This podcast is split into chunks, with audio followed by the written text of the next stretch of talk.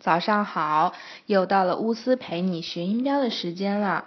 今天咱们说一个大家比较熟悉的音标 a，这个音的念法和昨天提到的 a 是相同的，但是 a 呢发音要轻，没有那么强，也没有那么急促，而且它多多只出现在有两个音节以上，嗯，含非重音的那个部分。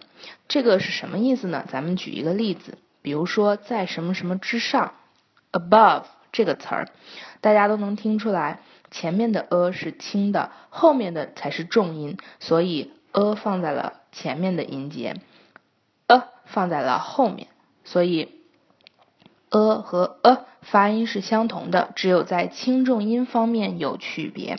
咱们看一下单词，以前 ago 七个 seven 沙发。sofa，然后有一点要注意的就是查字典的时候，我们会看到 a 会印成斜体的 a，它表示这个 a 呢可以省略不念。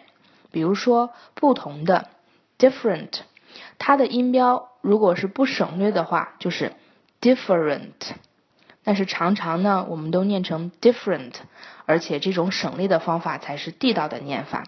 又或者说最喜爱的 favorite。